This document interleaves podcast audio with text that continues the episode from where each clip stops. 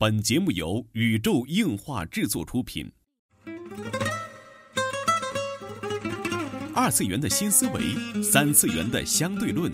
小 C 阿吉跟你聊聊不一样的二次元。茶余饭后的 ICG 欢乐脱口秀。大家好，我是小 C，坐在我对面的呢是阿吉。大家好，我是阿吉。纯洁二次元，跟你聊聊二次元中并不纯洁的那点事儿。纯洁二次元，跟你聊聊二次元中并不纯洁的那点事儿。大家好，我是小 C，坐到我旁边的呢依然是地球防卫组织 EDO 动漫社的社长阿基。大家好，我是阿基。哎，这个光想着改 slogan 的事儿了哈。嗯，到现在也没有定下来哈。好吧。嗯嗯。哎呀，定不下来了。大伙儿在这个十月一，不知道大家过得怎么样哈？双节八天，乐不乐哈？对对对。我们是痛并快乐着。对对对，很痛苦的过了这八天。好吧。不过也有一些收获。嗯。然后呢，这期间呢，我们业内的朋友哈，跟我们分享了一些鹅厂最新的一些个二次元营销的一些个故事。嗯。然后这一期呢，也通过我们来分享给大家吧，看看就是业内大佬是。广告界的业内大佬是怎么看我们二次元的？嗯嗯嗯嗯。然后跟大家去来解读一下鹅厂二零二零年的一些二次元的营销的一些方案。嗯嗯。其实一开始看到这个的时候，我还是蛮震撼的。嗯。其实我挺蛮不屑一顾的，因为又是一个营销的方案。嗯嗯，而且是去解读这种叫什么次元的吧？Z 次 Z。Z 时代的二次元的这种新兴力量。首先跟大家说一下，这个营销是为了什么？是为了讲给圈外的人来去进行所谓二次元的营销，然后来来进行这么一个广告推广。对对，所以其实我还是蛮不屑的，因为呃，跨着两个行业来看的话，嗯，多数我也看过这种所谓的嗯二次元二次元的营销的一些个方案。对，嗯。不尽人意吧，也就是骗骗这种不懂的人还好，就是那种营销。当然，当然，人家的营销方案和广告方案就是没有问题的，但是站的角度都很怪。对你真实的是体，就是下沉到这种嗯地推啊，这种用户的沉淀啊，其实并不是那么可行。就是说白了，就是所谓的二次元人并不会买账的。对，嗯，当然，我觉得人家写的一点毛病没有，但是鹅厂的这个让我还蛮意外的。嗯，主要是设计的很好看，是阿基。作为一个设计，嗯嗯，却服了，是吧？对于鹅厂的东西表示服了。嗯，其实这里面呢也能看到鹅厂发布的一些二零二零年的一些二次元相关的一些数据哈，来一起跟大家来分享一下啊。嗯首先啊，嗯，基于他们对于二次元的人的分析，他们对于二次元和泛二次元有一个重新的定义。嗯，我觉得这句话写的还是蛮有意思的哈。就是在互联网的解构之下，社会经济各元素重新被分类聚集。在有着共同的兴趣爱好和态度、价值观的呃人群的形成了一种特定的社交的消费的群层，嗯，而且是基于二次元文化，对，而且是完全是基于二次元的文化的热爱，形成了是以用用户啊，是以漫画、游戏、小说、动画为核心，A C G N，对，以及一些集就是叫什么衍生产品吧，嗯，作为的一种的文化圈子，对，这是第一个圈层，所谓核心，对，就是核心，鹅厂定义的核心二次元圈层，A C G N，不过现在大家也。知道，随着这种 A C G 文化的这种广泛的被传播嘛，也是被扩张，它由核心的圈层拓展至了泛二次元的圈层，然后，而且，而且最主要的是，它是已经进入了广泛的主流大众，这一点我觉得作为一个地推的广告商来说，作为开篇真的是很厉害，嗯，对吧？首先，确实这也是事实啊，然后，因为基于是什么样的？就是事实来说这种话呢，因为现在大家我不知道大家有没有一种精确的数据啊，就是其实现在的核心的二次元的用户就是高参与度、高消费，可以达到就是一千一百万人左右。嗯，然后就是一些个的二次元用户，就是第二层的拓展用户了，他是会基于一些，比如说我下了什么 APP 啦，我打了什么游戏呀，我近期有一些个呃互动啊、活动啊这些个，会因为某一个广告去某一个万展的这样的人达到了。二点九亿人，嗯，其次就是所谓的泛二次元用户，就是所谓的 A C G N 的爱好者，嗯，呃，我我可能是偶尔看看动画啊，我会去有年度去稍微消费一些东西，它可以达到三点九亿人。其实我觉得这个数据的分析和之前咱刚才说到的泛二次元的市场，嗯，这是有直接的关系的，对，因为市场的人群变大了，所以才有人会落地去做这个东西，嗯嗯。这里边得明白，鹅厂对于这个核心，一直到这个最外边这层泛二次元用户的一个定义哈。嗯嗯。它对于核心用户定义来讲，就是一一年内二次元花费达到一千元，这是基于数据采集。然后这个呃每周花在这个二次元或者动漫游戏的时间超过了五小时。嗯嗯。然后一年之内去过漫展等活动的，就算核心用户了。嗯嗯。其实比我想象的少很多。嗯，就是如果这样都算核心用户的话，一千一百万人比我想象的少很多。我觉得怎么也得有个两三千万，嗯，对吧？嗯，不太知道他这个就是这个数据的估算啊，但是比我想象少。但是也许就是这个数值已经是。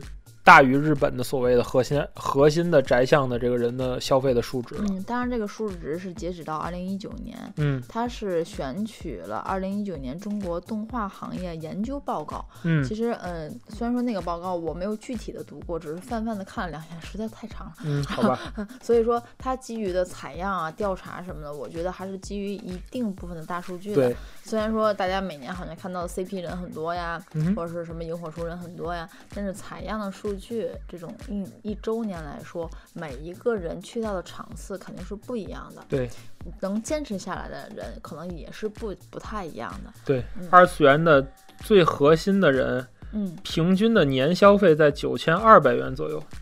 哇，好多啊！我可能都花不到一万块。对对对对对，他说这个 cosplay 周边手办等二次元相关消费呢，每年接近万元。嗯，这群人是一群能氪能干的人。嗯，对吧？氪值、氪金充值、氪金充值购买成为这个这这一类人群的一个日常啊。嗯，百分之七十四的用户平均每周的游戏时间超过了十小时。嗯嗯嗯，十小时，然后。零到两点为活跃时间，习惯靠咖啡续命。哇，这个觉得跟我想象的也是有点、有点、有点差距哈。嗯，虽然说这个零到两点倒是可以理解哈，大家很多是在晚上去干游戏啊，去怎么着。但是作为一个上班族，嗯，觉得他们真是太能干了。嗯嗯，其实我更关心的是，嗯，虽然说他能花钱，嗯，但是我更关心的是他的消费的潜力，他的消费的平均数，就资产等级的一个分布。嗯，虽然说说到了啊，可能花一万，对于某些人来说，这个一万相对于他的基本的收入来说是占比是多少，这个其实还蛮重要的。如果嗯，其实看这个报表来说啊，人家有一个很很牛的这种叫什么柱状图啊，嗯，相对来说，中产和工薪一族，他们的消费能力和消费占比都是比较高的，人均占比也蛮高，它的嗯 TGI 也是相对来说比较高的。对，所以我觉得在资产的分布上来说，嗯，我觉得泛二次元的这种文化已经侵入到普通的大众视野当中。嗯。嗯，所以其实还有一种男女的这种比重嘛，现在大家都知道，男女的消费观、价值观是不太相同的，而且现在更多的游戏厂商也好啊，觉得就是这种 IP 厂商也好啊，会倾向于女性向，对吧？从咱能看到国外的所谓的高达吧，就是慢慢的去向女性向靠拢啊，一些消费啊、基站啊什么的，是有目共睹的。像国内的一些个，像是什么恋与制作人呐，一些个折纸出的游戏，也是在为女性向敞开了大门。对，因为二次元多多氪金。对，因为二次元更多的来讲，就是 A C G N 里边就 A 呃 C N 的部分，其实都是大部分现在来讲倾向于女性化。嗯嗯。呃，有一个调查也显示，就是男性的现在的这种视觉的时间消费的更多更多的部分在游戏。嗯嗯，在绝大部分在游戏，就是 Steam。对现在的。现在的这个电视行业基本上就是女性行业，嗯嗯，电视产业基本上女性产业，说是男性都去玩游戏。了。哦，是吗？对，啊，基本上是这个这个情况。嗯，其实而且就是对于 A C G N 来说，它的活跃的用户，就像先生说的，它分布的也是不一样的。就比如说你刚刚说的，说到了游戏，嗯嗯，因为可能男性向比较多，甚至就当然男的男性占比比较多，但是女生也会玩游戏，嗯，所以其实，在 G 上面，全球的活跃用户可以达到八亿的用户。对，嗯，这指的是腾讯。腾讯一家啊，对对，腾讯游戏一家啊，对，咱都说的是基于鹅厂的这个人家的基底啊，这种基因来说呀，嗯，动画的话月活可以达到了一点五亿，漫画可以达到一点二亿，小说月活可以达到二点二亿，嗯，其实也能看出来，现在反而是漫画的占比最少。对，嗯，游戏的话就不要说了，因为毕竟鹅厂的这个几大的游戏都是那种。啊，对，鹅厂是什么？全球游戏大厂。对，咱就自己说很，就是从咱的这种泛二次元圈区来说，就是很出圈吧。不过从漫画角度来说，就是有一点。就是有一个误区哈，就是其实漫画这块不太好统计数据，嗯，它不像是动画、游戏啊、小说啊，都是小说也只是在线小说嘛，对吧？小说这种。比较实时的能统计数据，包括小说的这种阅读的完读率啊什么的，大家看到哪儿就看不下去了呀。然后呢，他们都比较好统计，就是回收数据吧，对吧？因为像我搞电视的，比较在乎这些数据的回收。而且其实漫画还有一个占比，就是可能在鹅厂旗下的这种漫画应用软件上来说，它的国内的占比，就是国漫和这日漫的占比，消费消费。我觉得现在很多核心的。就是漫画消费也好，漫画阅读、漫画的使用的这个用户而讲，是是被数据所抛弃的。嗯嗯，你像咱们就是被数据所抛弃的。嗯，就是一些实在看不到的，咱有也有办法弄到。嗯，然后呢，通常咱们是买这个纸质的漫画。对，啊，纸质的漫画。嗯，然后这些只能从他们像东立啊，像那些大厂的这些个漫画销售的数据才能搞到。像国内的漫画，其实。哎，怎么说呢？我我实在是现在对于国内这种手机漫啊，实在是没没法提起兴趣。当然，这是另一个话题啊，咱们回头再说。嗯，总体来讲，人的这个活跃度就是这样的。其实我蛮感兴趣的，还是小说这一部分，因为呃，我也很喜欢全职嘛。现在它也不也算是阅文旗下一个很大的 IP 了嘛。嗯嗯。其实想想当年去看这种网络小说，都是，哎呀。怎么说鱼目混杂？嗯，你可能逮着一个，他可能就成神了，但是有可能你看一个，就最后也就是草草了事，挺没意思的。嗯所以说现在小说月活可以达到二点二亿，也就是说现在的用户群体对于小说的这种阅阅读量，我觉得还是嗯达到一种很可观的这种值吧。对，而且其实，嗯，上一期节目咱也说到这个叫什么纸片人的这种偶像化嘛，然后也说到了这种角色的这种叫什么带货的能力了。对，嗯，他们现在纸片人也是在 IP 的产业当中去接了广告啦。嗯，比如说像是全职嘛，就是全职，可能大家可能还都看过，对吧？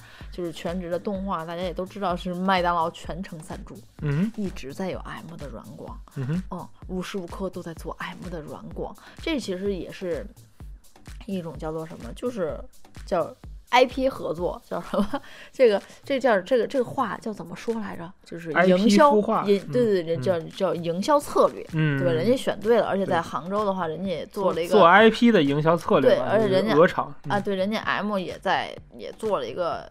叫什么？你说那个叫 IP 联动啊，对吧？对对对，品牌品牌联动，品牌联动其实不就是营销嘛？对，就是买广告位嘛？没错，对吧？说到底落地了，不还是哎，人家叫植入植入植入。对不起，我想了半天这个词 没想起来。我说你说哪个事儿？植入，对对对对，其实就是也是一种营销策略嘛。所以说，其实现在。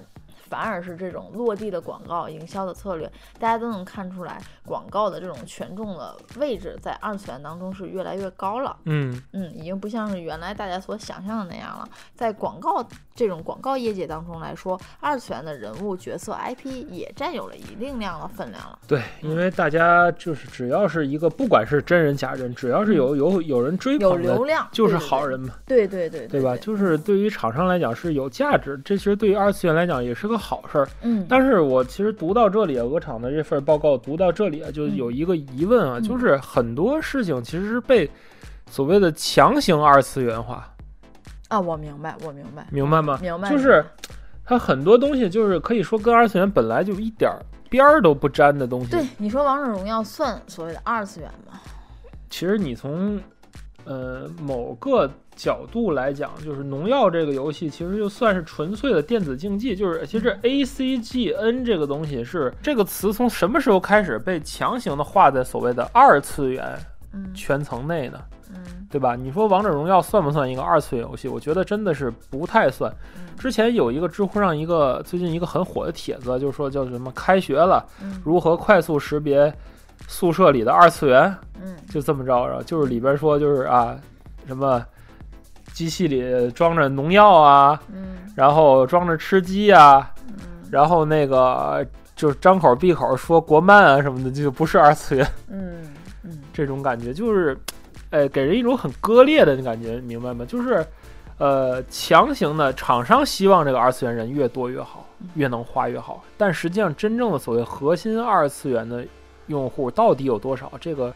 很难把握，很难界定。从这份嗯叫做什么报告上来说，人家不叫报告，从这份 PPT 上来说，我觉得人家写的一点毛病没有。嗯，首先人家这是一个营销的 PPT，这是要向老板的啊，对对对对，这是要给甲方看的。对对。所以我觉得人写的一点咱们几个群友啊，咱们群的几个群友也是业内的聚集。甲方，甲方大大们业内的聚集。然后我我那天就说有有鹅厂的最新的报告了，然后很多人去私我去去要这个报告，然后。哎，我给他们发了之后，有很多老板看完就是瞎扯淡。呃，业内人士很多评价还是所谓对这份的报告去评价不一的，也可因为因为各位因为各位太太们，你们是跨着界了，对，你们既是所谓的甲方太太，嗯，你们又是所谓的业界业界太太，所以你们。深知这个圈子，但是其实从鹅厂这个报告来说，它的漂亮程度它是没有问题的。而且而且，如果是给老老干妈去看，肯定没问题。对，而且如果是给一个普通的公司来看，其实我看我看这份报告是没有毛病的，并且是我是愿意花我的营销资金去投入在这里头。对，但是这种报告就有一个误区嘛，就真正的。其实二次元圈群中的这个圈跟圈之间的区隔是很大的。嗯，你像咱上次说的，就是我穿着 cosplay 去娃展，嗯，就会觉得很怪异。他自己都会觉得，他自己都会觉得很怪异。明明这两个在所谓的投资人士的角度来看，都是叫做泛二次元产业。嗯，哦，他可能觉得娃和特摄。和这个娃和特摄和小说什么魔道祖师啊没什么区别。嗯，但是其实就是说回这份报报告来说，我就我先生你说这个我理解。嗯，但是说回这份报告来说，我觉得还是没有毛病。包括就是所谓的业界大佬说的瞎扯淡啊，或者或者什么。但是从广告的角度来说，对，你们知不知道这个东西和看到的这种广告的传播效应和最后落地的实收的？就是广告带来的流量，这个是不冲突的。就是你哪怕我什么都不知道，就特特简单一个问题啊，就是我我看过《一人之下》，我只看过一点，真的。然后我铺天盖地的都是《一人之下》的一些联动或者什么的，OK，我就会知道这个东西。对，包括日清拉面上去印了。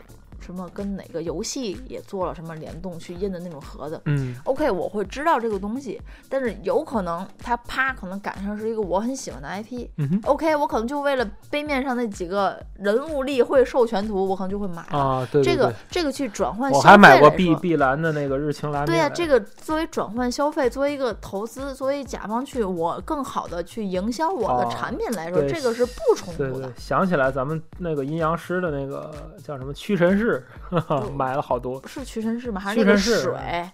它它是活动，然后赠那个，当时是赠阴阳师的什么抱枕啊，还是什么？你得买够多少钱的洗发水，就是跟它没关系的。还有阴阳师那个水哦，我明白。我消费的最大一笔这种跨界 IP 是优丽的那个。优丽的那个叫什么男士三合一的润肤乳，忘了是某欧牌还是哪个牌？对对，那款只在盒上贴了个优丽的图图就完了，然后打开之后就是没有任何的联动性，就打开之后还是以前的包装。对。嗯，但是这个就阿吉很买账，甚甚至想把，甚至想把立牌拿走。问题是，就是那个销售员也没有想到，就是人家去了之后，我去了之后，我就要这个东西，我想要这个立牌，你你跟我说我买到多少，你能给我？人家根本没有这个预算，对，就是完全没有想到，我真的会有人去做这种事情。其实这个和和我去消费朱一龙代言的产品其实没有什么，没有什么区别，一样的。二次元代言啊，就是都是一样的。就这么说来，上一期这个事儿就通了。其实就是二次元角色去偶像化这个事儿，对于这个作者和代理厂商来说都是非常好的，一本万利了。对，对于他们来说就是产品嘛，这个这个这个明星不会老，对对，而且一直有人能追，对，这个是二次元的一个。所谓的泛二次元的一个好处吧，也是说这是为什么现在虚拟有 Tober 越来越火的一个原因。对对对，中之人是可以换的嘛？对。自从那个爱讲那个事情开始之后，反正说回这份 PPT 哈，然后在这个最后呢，他就开始教这个所谓的广告公司怎么去营销二次元的这个分几个步骤，他分了这个萌新、老司机、大触啊这个步骤，这个还是比较想跟大家分享一点的。就是第一个就是它的所谓的营销目标嘛，就是萌新就是初涉二次元，营销经验比较少，嗯，就是它的目标就是让他们认可这个品牌，嗯，对吧？比方说老干妈，比方说什么要进入二次元界，他怎么去认可这个品牌？嗯。然后营销痛点是如何去进入二次元的语境？嗯嗯，这个确实是，就是怎么样去转换这个语境。嗯，然后呢，到了老司机层面呢，营销目标变成让他们去喜欢这个品牌，让二次元人去喜欢这个品牌。嗯，然后营销的痛点在于如何跟二次元用户有效的互动。嗯，哦，这个也是一个咱们没想到的点哈。然后到了大触等级，就是说。